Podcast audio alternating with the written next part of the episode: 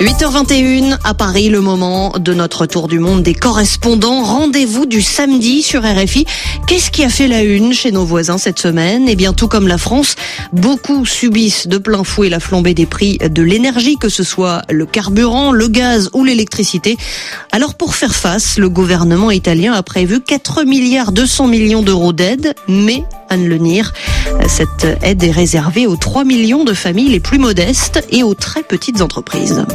Pour la majorité des Italiens, c'est un véritable coup de bambou. Les factures de gaz et d'électricité augmentent respectivement de 15 et 30% dans ce pays qui ne produit plus d'énergie nucléaire depuis la fin des années 80, suite à la catastrophe de Tchernobyl. La dépense supplémentaire se chiffrera en moyenne à 650 euros par foyer entre le dernier trimestre 2021 et la fin 2022. Une estimation réalisée par l'association des consommateurs Kodakons qui demande au gouvernement d'accélérer la transition écologique. Anne Lenir euh, à Rome, en Inde, la flambée du prix des hydrocarbures étrangle la population depuis deux mois. Cela a bien sûr un impact direct sur le pouvoir d'achat. Sébastien Farcy nous raconte.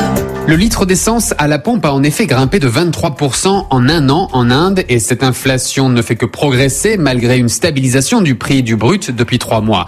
Cela est donc dû à la hausse des taxes sur le carburant, une hausse que défend le gouvernement.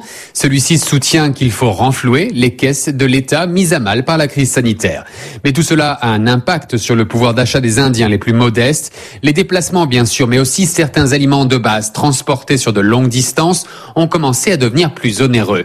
Et cela devrait empirer. Le gaz naturel utilisé sous forme de bonbonnes par les restaurants et les ménages connaît également une augmentation de 3% par mois. Sébastien Farsi, correspondant de RFI à New Delhi, aux États-Unis. Ce qui inquiète, c'est surtout la pénurie de main-d'œuvre dans certains secteurs, un phénomène qu'on peut observer dans différents pays. Karine Houghton, aux États-Unis, plusieurs facteurs l'expliquent.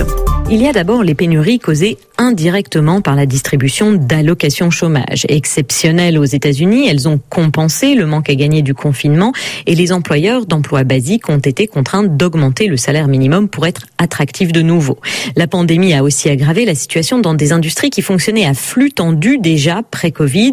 Il manque par exemple de chauffeurs de bus scolaires dans tout le pays. Les horaires coupant la journée en deux et la proximité des enfants pas encore vaccinés dans un espace clos dissuadent les candidats. Enfin, dernièrement, il y a les pénuries liées à l'obligation de vaccination contre le Covid. Les salariés ou fonctionnaires refusant de s'y soumettre peuvent être licenciés. La compagnie aérienne United Airlines a ainsi renvoyé 600 employés, toutes lignes de poste confondues.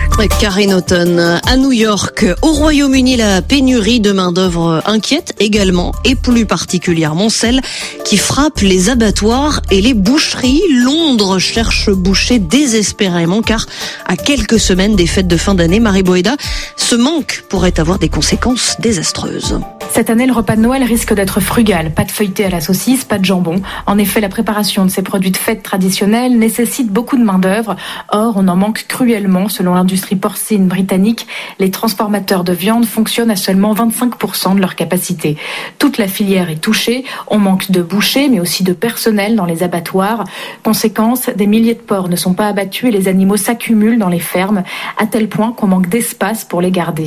Les raisons de cette situation sont connues. La pandémie et les nouvelles mesures d'immigration plus dures avec le Brexit.